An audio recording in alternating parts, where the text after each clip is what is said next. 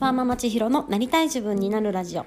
こんにちは千尋です。2人の子供がいるワーキングマザーです。結婚や出産を言い訳にしてどうせ無理と自分らしさを諦める日々を送っていましたが私らしい自分の人生を生きたくて妻でも母でもない理想の自分を叶える道を模索しています。このラジオではそんな試行錯誤についてお話をしています。えー、今日は11月9日月曜日になります、えー、今週また1週間始まりました。皆さんはいかがお過ごしでしょうか？いつもこのラジオの最初の日付を言うところであもう9日なんだとかねそんな感じで毎回思ってるんですけどついに今日は11月もう3分の1近く来ているという事実に私は今すごく驚いています。あの今日なんですが、えー、比べるなら過去の自分とというお話をしたいと思います。えー、なりたい自分になることだったりとか、まあ、目標に近づくためにとか得たいものを得るためにこれをやったらそこにたどり着けるとかねこれをやったら達成できるとかそういう確実なルートっていうのはこの時代においては本当にもうないんですよね。なのでこの自信を持ち続けることってすごい難しいなっていうふうに思っています。この自信っていうのは、まあ、自分を信じるってことなんですけれども今自分がやっていることだったりとか今までの自分が選んできた道だったりとか、まあ、私がこれからやろうとしていることっていうのが、まあ、目標に近づけるとか理想に近づけるっていうふうに信じることだと思うんですけれども、まあ、それがすごくずっとそう思い続けるって難しいですよね。なんかうん今いい調子だからこのまま行こうって自信を持って思える日もあればあれこれでいいんだよねってちょっと不安になるような時もあればえこれでいいはずええみたいになる時もありますしえ本当にこれでいいのかなってもやもや不安になってしまうようなそんな風にこの同じ物事においてもこの同じ事象においてもこの自信っていうのはねすごい常に揺らぎ続けてるなっていうふうに思っています。でそうやって自分の自分自身あの自信に揺らぎが出ている時にも私たちの周りにはすごくたくさんの情報が溢れていますよね。でそんな時にこの人と自分を比べてしまうと自分ができてないこと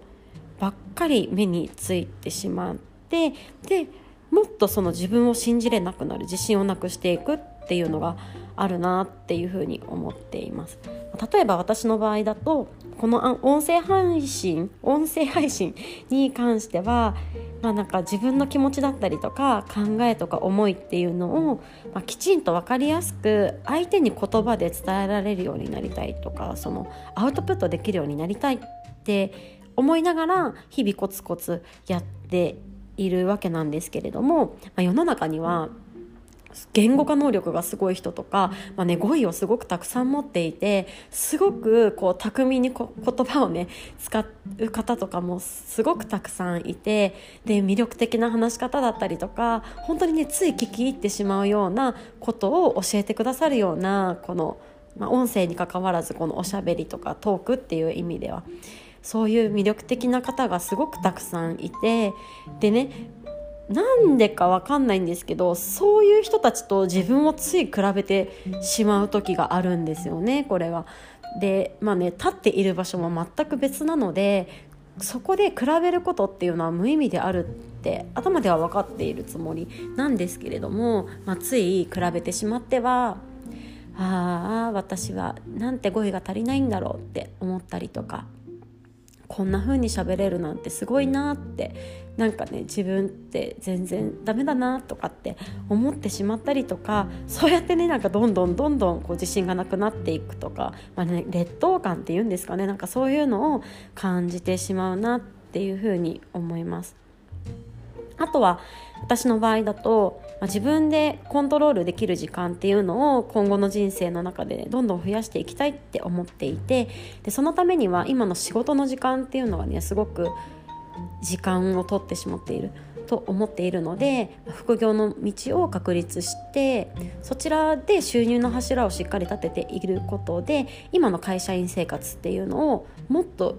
緩和させたりとか、まあ、手放したりできるようになりたいっていう思いもあるんですけれども、まあ、そうやって副業で生計を立てられている方っていうのもたくさんいて、まあ、そういう方を見てはなんか自分って何も前進できてないなとかってこうねどんどんどんどん自信をなくしていったりとかこう他人と比較してはあ自分はまだまだだなってそのエンジンがかかる意味じゃなくってなんかへこんでしまうような意味合いでこう感じてしまうことっていうのがすごくたくさんあります。でそんな時に私は最近なんですけれども過去の自分と比較するっていうのを徹底するようにしています。これもよく言われることだと思うんですけれどもなんか自分にはまだできてないことばっかりだなってそうやってね人と比べると思うんですけれどもまだできてないことがあるっていうことはこれからできるようになることがあるという意味で、うんと、人と比べるっていうのは本当に立ってる場所がそもそも違うので自分が立ってる位置の前後関係と比べていくっていうのが一番だなっていうふうに思うんですよね。で例えばそのラジオに関してこれはあのたまたまですねこの間突発的になんですが私自分のラジオをたまに聞き返すようにしていてで基本的にはこう撮ったものをその後すぐ聞き返すっていうのが多いんですけれどもなんか Spotify でその最新のものを聞いた後になぜかこう過去のチャンネルが急に再生されたんですよね。でそれが、うんと、私が100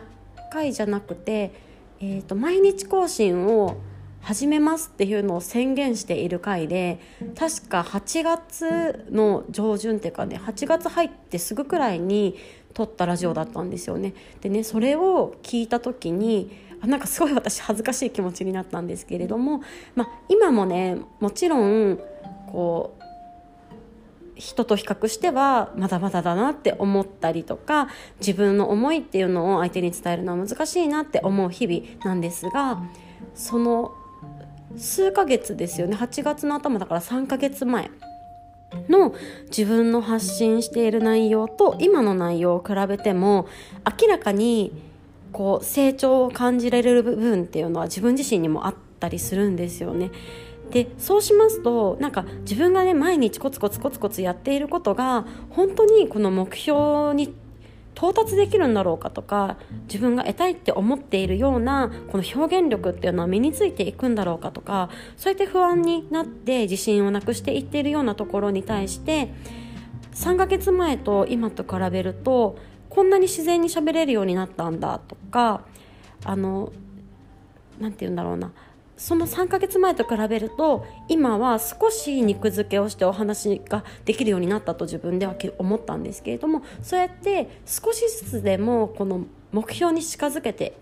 いるんだって思えることがそのやっている意味を感じられるところにつながっているなというふうにも思いました。この副業を確立したいという思いについても同じでうんと、過去の自分と比べようとすると例えば今年に入った直後、えー、今年の1月頃の私と比較をしてみるとまだ今年の1月の私っていうのは自分自身が何をしたいのかっていうのが明確になっていなくってそのね副業っていうそのものにすらアンテナが立っていなかったんですよね。でそんな自分が今その副業のためにいろんなセミナーを調べたりとかいろんな資格を調べたりとか、えー、と勉強を始めたりとかそういうことができているじゃんって思えるともちろんまだその副業としてねやっていることに関しては確立収入の柱としては確立できていないんですけれども確実に過去の私とはうん、と違う成長できているって思える。そうやって思えるっていうことが今後の原動力にもつながっていくしこのふてくされないっていうと言い方がおかしいと思うんですけどその自分を諦めないでこのまま続けていくことにきっと意味があるっていう意味で信じることができるなというふうに気がつきました。はい、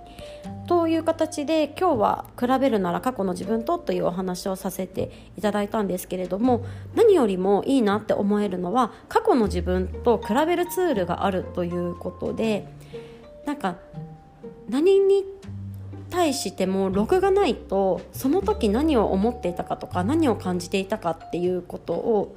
覚えておくとか留めておくことってすごい難しいなっていうふうに思っています。なので本当にこう誰に見せるものでもなくていいと思うので、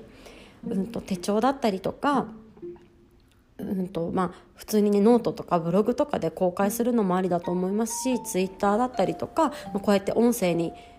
残しておくとかでもいいと思うんですけれどもその時の自分は何を感じていてどうしているのかっていうこととしのなんかこうやって記録が残っていると